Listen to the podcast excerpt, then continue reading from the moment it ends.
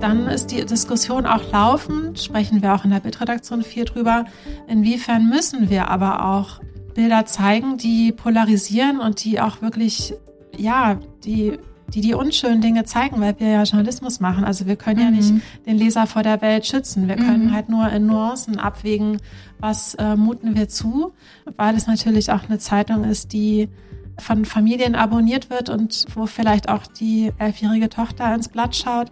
Also dass man jetzt wirklich schaut, dass es nicht ästhetisiert wird, dass es mhm. wirklich die Wahrheit zeigt, aber so im Kontext gezeigt wird, dass es verständlich ist und auch gründlich ist. Und das, das wird dann sehr sorgfältig bearbeitet. Mhm. Liebe Hörerinnen, liebe Hörer, wie sehr beschäftigen Sie sich eigentlich mit den Bildern in der Zeit? Staunen Sie ab und an mal über die Gestaltung? Waren Sie mal besonders gerührt von einem Foto? Oder haben Sie sich vielleicht sogar schon mal darüber geärgert, dass ein Bild auch eine ganze Seite einnehmen kann? Oder gehören Sie eher zu denen, die sich auch ab und an mal eine Seite aufhängen? So handhaben wir es nämlich im Team. Wir hängen uns regelmäßig Seiten auf, die wir besonders schön finden. Und vielleicht werden Sie die Zeit nach diesem Podcast mit einem neuen Blick lesen, denn um das Thema Optik und Bilder soll es hier heute gehen. Doch bevor ich zu meinem Gast komme, sage ich nochmal herzlich willkommen zu unserem Podcast Hinter der Geschichte. Der Podcast ist Teil des Programms für Abonnentinnen und Abonnenten der Zeit. Wir nehmen Sie hier jede Woche mit hinter die Kulissen der Zeit. Es geht um Recherchen, Hintergründe, Herausforderungen. Und weil Fotos und Illustrationen so eine wichtige Rolle bei uns spielen, und in der Zeit ja auch sehr viel Raum einnehmen, soll es heute darum gehen. Mein Name ist Ina Mordziefer und zu Gast ist heute Amelie Schneider. Sie ist seit zwei Jahren Bildchefin bei der Zeit und war auch zuvor schon als Blattmacherin unter anderem bei der Geo und der Neon. Liebe Amelie, schön, dass du da bist. Hallo Ina, danke für die Einladung. Äh, wir hatten uns ja schon mal verabredet und dann kam es aber aufgrund des Produktionsschlusses kam dazwischen und deshalb freue ich mich aber umso mehr, dass es heute klappt und irgendwie passt der Zeitpunkt auch ganz gut, denn in der Zwischenzeit wurde die Zeit ja mit diversen Preisen ausgezeichnet. Unter anderem ist die Zeit auch in diesem Jahr wieder unter den Top 5 der World's Best Design Newspaper. Richtig? Ja, das stimmt. Das ist erst vor zwei Wochen verkündet worden und das macht uns natürlich sehr glücklich. Ist das so ein bisschen der Oscar unter den Preisen fürs Design? Absolut, absolut. Vor allen Dingen, weil es international ist und wir da mit New York Times und Washington Post geehrt wurden und zwei kleineren Zeitungen aus den Niederlanden und aus Dänemark, also eigentlich ein bisschen die Außenseiter und die wurden auch prämiert als bestdesignte Zeitungen der Welt. Also herzlichen Glückwunsch, falls das die Kollegen hören. Und ich finde, jetzt äh, wird es erst recht Zeit, dass wir nun auch mal endlich über die Optik sprechen. Ich zitiere jetzt einmal. Unsere Zeitung und die Fotografie sind erst spät eine Beziehung eingegangen, dafür eine intensive. Das hat mal eine oder die langjährige und ehemalige Bildchefin Ellen Dietrich vor fünf Jahren zum 70. Geburtstag der Zeit in einem Artikel der Jubiläumsausgabe geschrieben. Äh, vielleicht nur kurz zum Hintergrund. Ellen Dietrich ist 97, hat sie bei der Zeit angefangen und da spielten Bilder eigentlich noch keine große Rolle, vor allen Dingen im Gegensatz zu anderen Wochenzeitungen. Und das hat sich ja mittlerweile enorm gewandelt. Amelie, wie würdest du die Beziehung der Zeitung zur Fotografie heute beschreiben? Oder wie nimmst du die Beziehung wahr? Also, ich würde sagen, intensiv ist sie geblieben. Nicht zuletzt, weil wir jede Woche alles geben, dieses Qualitätsprodukt so herzustellen. Und im Alltag haben wir da mit ganz, ja, grundsätzlichen Dingen zu kämpfen, mit einem eher schwierigen Papier. Das Zeitungspapier ist erstmal eigentlich gar nicht so darauf ausgelegt, so große bunte Bilder zu drucken. Das ist bestimmt auch das, was Frau Dietrich damals meinte. Und inzwischen sieht man ja, in welchen großen Formaten und auch in was für einer tollen Qualität, toller Farbqualität und Tiefe wir die Zeitung so aus dem Druck bekommen. Und das ist schon ein sehr intensiver Prozess, wo ganz viele, ganz viele Kleinprozesse auch dahinter stehen mit diversen Teams. Und ich glaube, ja, wenn man sich die Zeitung heute anguckt, dann kann man äh, behaupten, dass an der Macht der Bilder bei der Zeit heute keiner mehr zweifelt. Und du hast mal in einem Interview gesagt, dass ihr auch größte Bildredaktion Deutschlands seid. Welchen Stellenwert hat die Fotografie bei der Zeit? Ja, das muss ich ein bisschen korrigieren, weil ich das versucht habe zu verifizieren und mir nochmal die anderen großen Medienhäuser angeschaut habe. Also ich glaube, der Spiegel hat mehr im Impressum stehen. Okay. Ich weiß aber nicht genau, wie sie das, äh, wie die Kollegen das aufgeteilt haben. Und bei uns sind es tatsächlich äh, pro Ausgabe acht aktive Bildredakteure. Also wir sind zwölf Festangestellte und nochmal zusätzlich acht freie Bildredakteure und es sind je Ressort ist ein Bildredakteur pro Ausgabe im Einsatz. Und äh, das ist, glaube ich, schon eine große Mannschaftsstärke, die mich auch selber jede Woche immer ganz schön beeindruckt. Und äh, die brauchen wir aber auch, um diese Qualität herzustellen. Vielleicht können wir direkt mal auf ein paar inhaltliche Ausgaben gehen. Und zwar ähm, hast du ja gerade eben schon gesagt, dass mittlerweile da auch eine richtige Farben- und Bilderpracht äh, auch auf diesem Papier stattfindet. Und manchmal ist es ja sogar so, dass ähm, Bilder ja eine ganze Seite einnehmen oder zumindest sehr viel Raum einnehmen. Ich erinnere mich zum Beispiel an ein Bild in der Politik aus dem Dezember 2020. Ich würde es einmal kurz beschreiben, aber Sie, sehen, liebe Hörerinnen, liebe Hörer, Sie können auch in den Show Notes das Bild sich noch einmal anschauen. Da werden wir das auch nochmal verlinken. Und zwar sieht man da vor einem blauen Himmel einen großen Schwarm von gelben Monarchsfaltern oder Schmetterlingen.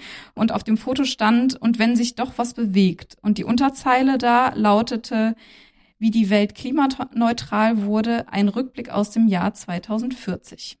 Und ich kann mich noch so gut an das Bild erinnern, weil ähm, mich das irgendwie berührt hat und ja, ich habe mir, ich habe es mir tatsächlich auch in meiner Wohnung aufgehangen und ja, und ich auch das Bild mit dem Text einfach sehr emotional fand. Und da ist jetzt so meine erste Frage: Wie sehr müsst ihr euch einsetzen in Anführungsstrichen, um auch ja so ganz großformatige Bilder abzudrucken?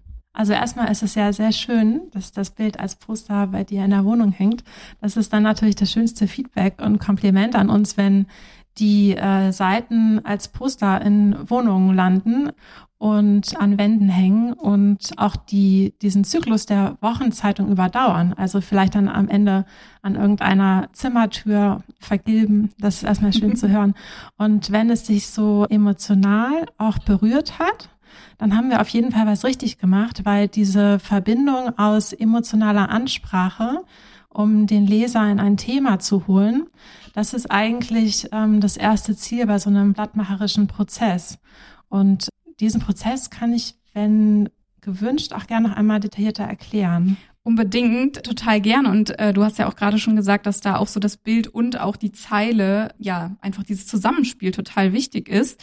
Und genau, vielleicht kannst du das anhand eines Beispiels ähm, mal den Hörerinnen und Hörern erläutern. Und auch das würden wir dann wieder in den Show Notes noch einmal ablegen, damit sie wissen, wovon wir sprechen. Genau, also die Woche für die Bildredakteure sieht erstmal so aus, dass wir am Donnerstag äh, mit dem Blattmachen beginnen und die Themen vorgestellt werden. Und da gibt es dann auch schon eine These für den Text. Also ungefähr in welche Richtung geht der Text, was ist das Thema, aber was ist auch die These. Und dann beginnt der Bildredakteur mit seiner Bildrecherche und Ideenfindung. Und jetzt haben wir zum Beispiel dann Freitag, da schaut man sich schon mal die ersten Bilder an, bespricht die auch mit dem Ressort. Und man muss eben bedenken, dass parallel ja der Text geschrieben wird und entsteht. Mhm. Und da kann sich auch die These noch so ein bisschen ändern. Und das ist ja auch das Weltgeschehen, was sich jeden Tag noch ändert und entwickelt. Und so bleiben wir eben da auch miteinander im Gespräch, mhm. Bildredaktion und Artdirektion und Ressort. Und dann kommen die eigentlichen spannenden Tage, das sind Montag und Dienstag. Also montags vormittags haben wir erst noch einmal Ressortleiterkonferenz und überprüfen, haben wir überhaupt noch die richtigen Themen, mhm. die wir Donnerstag gesetzt haben. Und vor allen Dingen haben wir das richtige Titelthema. Mhm. Es ist das Thema, was die Leute, was unsere Leser diese Woche bewegt und auch was sie perspektivisch bewegen wird, weil wir ja erst am Donnerstag wieder am Kiosk sind, also mittwochs abends in der App und am Donnerstag im mhm. Kiosk. Und diese Gedanken und Gespräche machen wir uns, führen wir am Montag nochmal in der Ressortleiterkonferenz mit allen Ressortleitern und der Chefredaktion. Und wenn wir dann Montagnachmittag haben, da sind wir dann eigentlich mit der Optik schon ziemlich weit. Die meisten Ressorts sind dann entweder schon fertig oder in der Schlussphase auf der Zielgeraden. Und dann haben wir die große Abnahme vor der Chefredaktion, das nennen wir Balken, montags um 16.30 Uhr.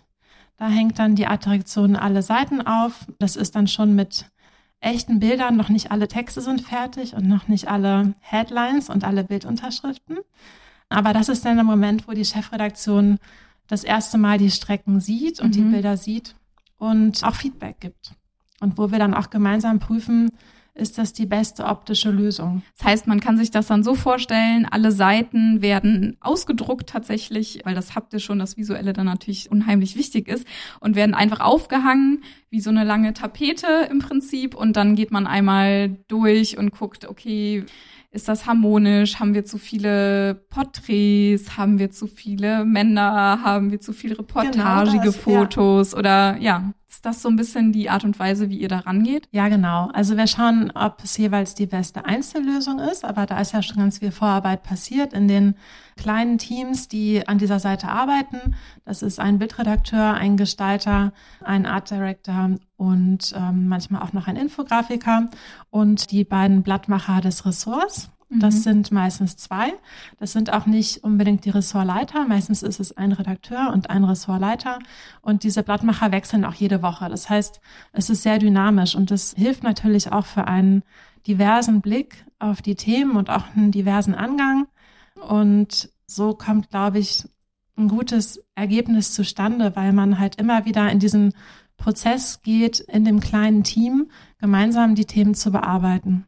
Und du hast gerade gesagt, also sowohl die Einzelseite oder das Einzelergebnis zählt, aber auch natürlich dann die ganze Zeitung auf einen Blick oder dass am Ende sozusagen das Gesamtkonzept oder äh, die Gesamtbildidee dahinter stimmt.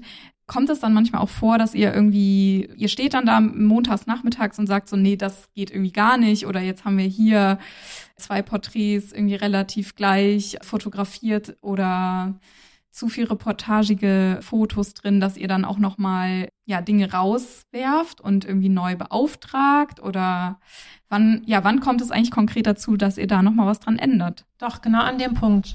Also Montagabend ist meistens noch mal ziemlich hektisch, weil wir da halt versuchen dann aus 85 Prozent 110 Prozent zu machen. Mhm. Und manchmal ist es auch so, dass wir äh, mit äh, Giovanni den Balken abschreiten und dann auch nochmal gemeinsam einen Impuls und eine Idee haben.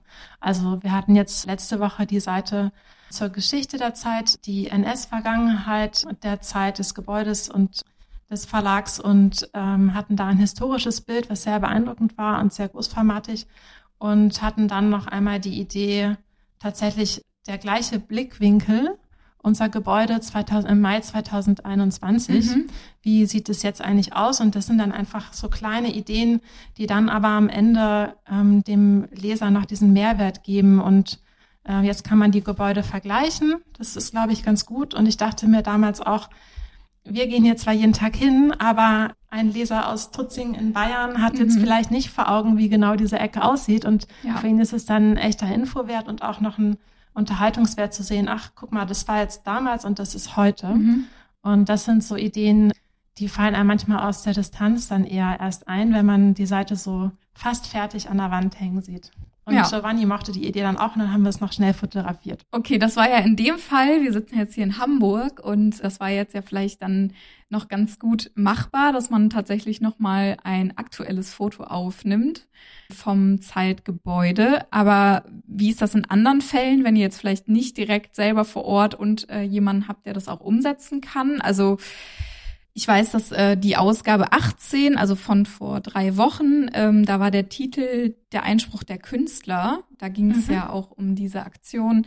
Und da gab es auch eine relativ kurzfristige Fotobeauftragung, richtig? Ja, stimmt. Das war tatsächlich so ein dynamischer Montag, Dienstag, weil diese Aktion Hashtag alles dicht machen Freitag in den sozialen Medien war und dann übers Wochenende nochmal Fahrt aufgenommen hat. Und das ist so mhm. typisch dann, das ist dann auch wirklich der Moment, wo man richtig Spaß hat, bei der Zeit zu arbeiten, weil man halt merkt, das sind äh, Bewegungen, Schwingungen, die in der Gesellschaft oder in der Politik passieren, die wir dann, wenn wir richtig liegen mit mhm. unserem Turnus, unserem Produktionszyklus, dann können wir die noch genau auffangen, einfangen und da haben wir dann am Montag äh, in der Ressortleiterrunde besprochen, dass wir versuchen, mit Jan-Josef Liefers zu sprechen und haben tatsächlich einen Interviewtermin bekommen für das Ressort Streit.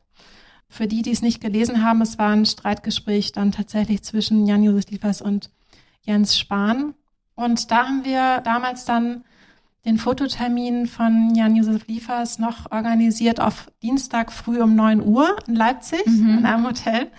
Das hat super geklappt, aber das sind dann finde ich, sehr berührende Momente, wenn man merkt, äh, morgens um neun wurde das Foto fotografiert ja. Und abends um neun ist es in Druck gegangen. Das ist dann wirklich Zeitung machen und zwar fast Tageszeitung. Ja, und das ist dann wirklich sowas Last Minute. Also das ist eigentlich schon dann in eurem Turnus ja sehr kurzfristig noch. Ja, das ja. kommt nicht jede Woche vor. Ja. Das ist wirklich dann, wenn richtig was los ist. Okay, ja, das klingt auf jeden Fall sehr spannend.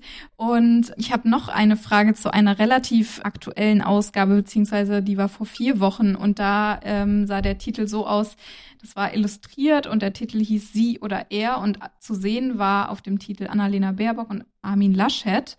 Genau, und in der Zeitung hat man zwei Porträts von den beiden gesehen. Das eine von Annalena Baerbock vor dunklem Hintergrund genau, und hell ausgeleuchtetes Gesicht. Und das andere von Armin Laschet war eher so ein bisschen überraschender. Man hat dieses Jackett so halb vorm Gesicht gesehen. Wie, wie kam das dann zustande? Vielleicht kannst du dazu noch was sagen. Also wie geht ihr dann ja, mit so Porträtgegenüberstellungen um? Das war auch eine spannende Produktion, weil wir auch gemerkt haben, hier kommt ein fotografisches Thema richtig neu auf uns mhm. zu. Also mit der Ernennung Annalena Baerbocks als Kanzlerkandidatin, das war damals bei Trump auch so. Als man wusste, Trump ist Präsident, wusste man, man hat jetzt vier Jahre damit zu tun, diesen Menschen im Bild darzustellen, mhm. zu interpretieren, und das war so ein besonderer Moment, wo wir alle gemerkt haben, okay, also zumindest ähm, bis September werden uns diese beiden Köpfe begleiten ja. und werden wir immer wieder Themen zu den beiden haben im Blatt und brauchen wir auch eine große Bandbreite an Porträts, die wiederum zur Zeit passen, also die jetzt so nicht in äh, anderen Medien erscheinen würden, mhm. die zu unserer Bildsprache passen und die aber auch zeitgemäß sind und ja, also es ist einfach wie, man hat einen neuen ähm, Gegenstand fast, also neues Thema, das so zur Tür reinkommt. Mhm. Und äh, das hat richtig Spaß gemacht. Und da haben wir dann einen Fotografen engagiert, der kurz nachdem Annalena Baerbock ihre Antrittsrede gehalten hat, sie fotografiert hat. Also wirklich Minuten später. Mhm. Und das haben wir dann am Ende auch im Blatt in die Bildunterschrift geschrieben. Also dann in solchen Momenten sind die Porträts für die, die es nicht gesehen haben, das Porträt ist äh, ziemlich schlicht. Also sie guckt, sie hat schon einen Ausdruck, aber wir haben sie nicht weiter interpretiert und inszeniert. Es ist wirklich ein Kopfporträt und sie schaut in die Kamera. Sie ist, sie ist einfach sie. Mhm. Und da ist es dann total spannend für den Leser zu sehen, wann wurde dieses Porträt fotografiert, weil es in dem Moment zu einem Zeitdokument wird. Mhm. Und weil man es dann auch fühlt, wenn dann da steht, fotografiert am 19.04.2021 in Berlin und man weiß, das war kurz nach ihrer Rede, dann ist es Moment, den man auf einmal miterlebt und wo man auch mhm. weiß, das wird äh, in die Geschichtsbücher eingehen. Und diese Momente versuchen wir als Zeit dann auch als Zeitdokument zu produzieren und herzustellen und auch zu publizieren und erstmal überhaupt zu erschaffen. Also mhm. da geht es dann oft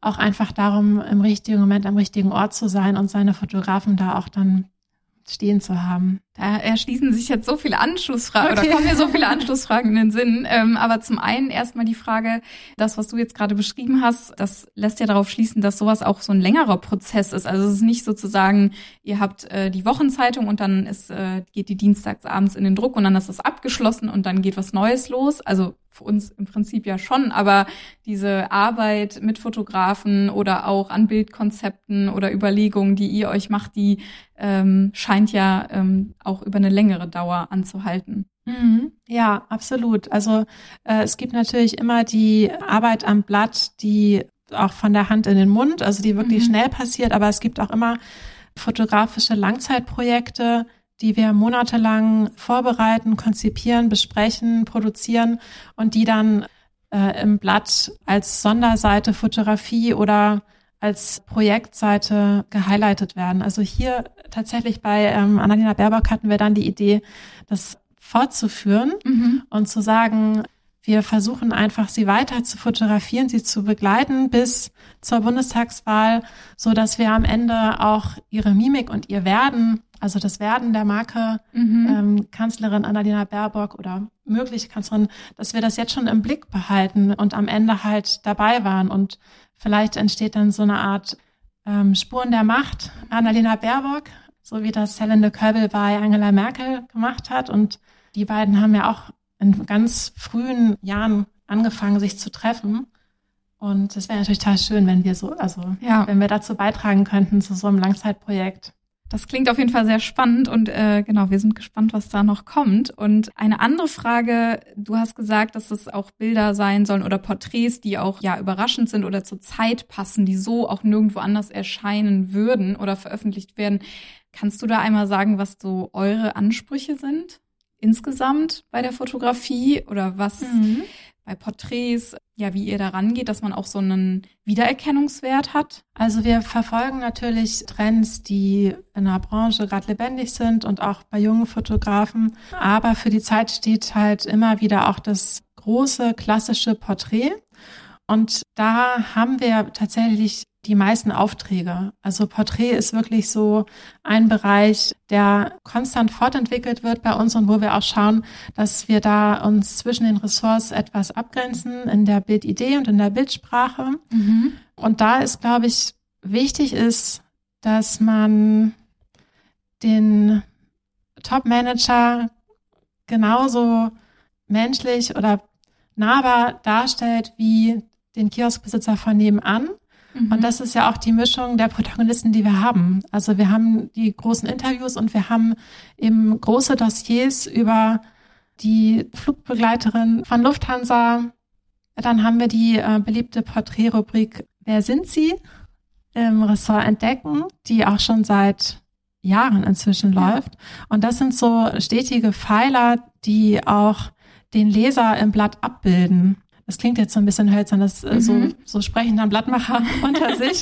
Aber das bedeutet halt für mich als Leser, wenn ich sehe, da geht's nicht nur um Top-Manager und Top-Politiker und andere Prominente, die eh schon ständig in jeder Talkshow sitzen, sondern Mhm. da geht es auch um mich als Leser, als Beispiel. Das äh, stellt eine andere Bindung her und das passt auch unglaublich zur Zeit. Also das Mhm. ist einfach ganz wichtig. Und also zu guter Letzt haben wir noch die beliebte Porträt-Rubrik, das Tierporträt. Ja, stimmt. Die gibt's auch Entdecken? schon wahnsinnig lange, ne? Vielleicht, oder wie lange gibt's die schon? Ewig. Ähm. Also ich glaube seit der Entwicklung, und das müsste jetzt vier Jahre her sein. ähm, und dazu gibt's eigentlich noch eine ganz witzige Hintergrundgeschichte. Ich habe nämlich jetzt in der Vorbereitung auf unser Gespräch gesehen, dass wir jetzt die Folge 256 Mhm. haben. Unglaublich, dass es so lange lief. Denn ich war mal vor drei Jahren eingeladen als äh, Blattkritikerin bei der Zeit und habe äh, mich erinnert, dass ich damals den Kollegen geraten habe, diese Rubrik doch endlich abzuschaffen, weil sich das doch irgendwann totläuft, wenn einen da immer so ein Tier anguckt. Ja. Jetzt bin ich inzwischen zwei Jahre lang verantwortlich für die Bilder in der Zeit und äh, wir haben die Rubrik immer noch und ich kriege auch immer wieder das Feedback von den Kollegen, dass es da ganz äh, herzige Le Leserbriefe gibt und es wirklich eine der beliebtesten Rubriken Mhm. ist und inzwischen ist es auch für mich so, wir freuen uns eigentlich immer ans Ende des Blattes zu blättern Ja. und es guckt ein, ein Tier an. Jetzt ist es hier eine Schlange. Ähm, ich glaube, letztens war es noch ein Braunbär. Also es ist irgendwie, ja, diese Kolumne hat wirklich alles überlebt. Okay, und das hatte ich jetzt am Ende da bei dieser Kolumne zum Beispiel überzeugt, war es dann irgendwie auch so das Feedback jetzt von den Kolleginnen und Kollegen oder auch von den Leserinnen und Lesern oder was, was war dann, äh, was hat sich geändert? Ja, das hat mich überzeugt, aber es hat mich auch überzeugt, die Qualität. Die ist einfach, äh, hat nicht nachgelassen. Also die Mhm. Bilder sind so sorgfältig kuratiert und einfach immer noch so stark, dass es überhaupt gar keinen Sachgrund gibt, äh, die abzuschaffen. Außerdem bräuchte man ja erstmal eine bessere Idee. Nee, die, ähm, die Kolumne wird wirklich total geliebt und es gibt inzwischen ja nicht nur einen Tischkalender und ein Buch, sondern es gibt ähm, inzwischen auch ein eigenes Instagram-Account. Mhm. Du siehst aus, wie ich mich fühle, wo wir die äh, wöchentliche Kolumne das Tierporträt posten und wo wir aber auch Lesereinsendungen, also Bilder, die Ah, Leser ja. uns schicken Ja. als Antwort auf diese Kolumne veröffentlichen. Und das wird ganz liebevoll auch gepflegt und kuratiert und das gehört einfach zur Zeit. Also ich glaube, da wird auch noch die 2560.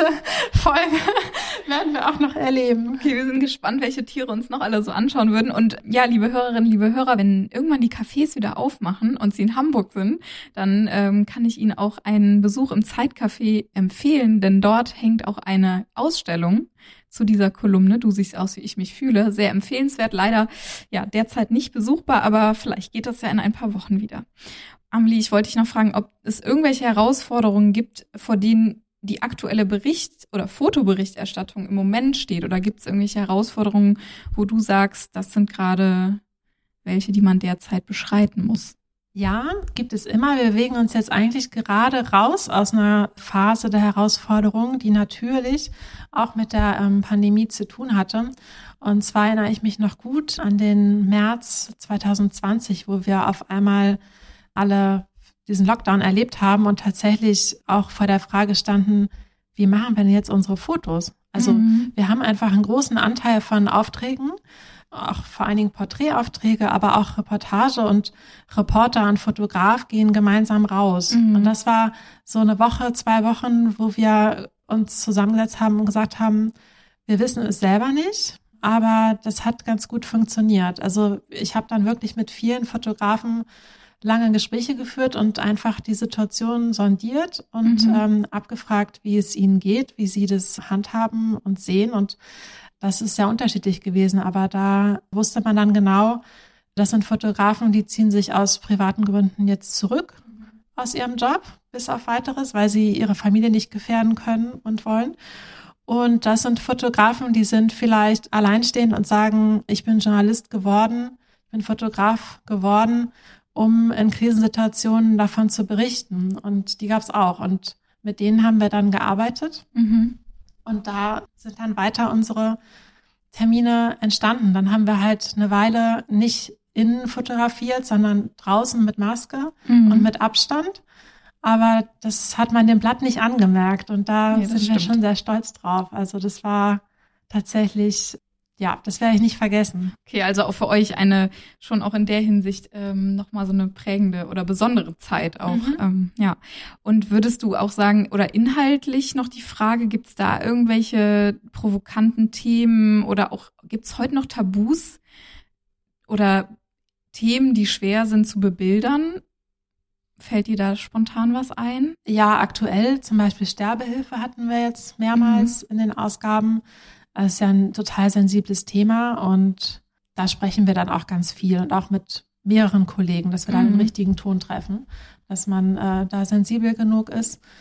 Und dann ist die Diskussion auch laufend, sprechen wir auch in der Bildredaktion viel drüber, inwiefern müssen wir aber auch Bilder zeigen, die polarisieren und die auch wirklich, ja, die die die unschönen Dinge zeigen, weil wir ja Journalismus machen. Also wir können mhm. ja nicht den Leser vor der Welt schützen. Wir können mhm. halt nur in Nuancen abwägen, was äh, muten wir zu, weil es natürlich auch eine Zeitung ist, die von Familien abonniert wird und wo vielleicht auch die elfjährige Tochter ins Blatt schaut. Also dass man jetzt wirklich schaut, dass es nicht ästhetisiert wird, dass es mhm. wirklich die Wahrheit zeigt, aber so im Kontext gezeigt wird, dass es verständlich ist und auch gründlich ist. Und das, das wird dann sehr sorgfältig bearbeitet. Mhm. Und zu dem Thema Wahrheit habe ich auch noch eine Frage. Und zwar, ja, ich würde sagen, seit dem Fall Relotius ist ja der Journalismus, also das Überprüfen von Quellen, wurde ja auch noch mal viel relevanter und sehr viel und neu diskutiert. Und ich finde, bei Bildern verhält es sich ja eigentlich ähnlich, auch wie bei Texten oder wie mit Texten. Auch hier kann manipuliert werden. Und auch Fotos zeigen ja immer nur einen Ausschnitt und können auch gefaked werden.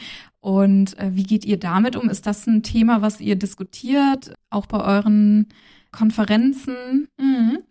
Ähm, unbedingt. Also das gehört auch zum Job der Bildredakteure, die Quellen zu verifizieren. Mhm. Und ähm, wir arbeiten natürlich mit professionellen Fotoagenturen zusammen und professionellen Fotografen.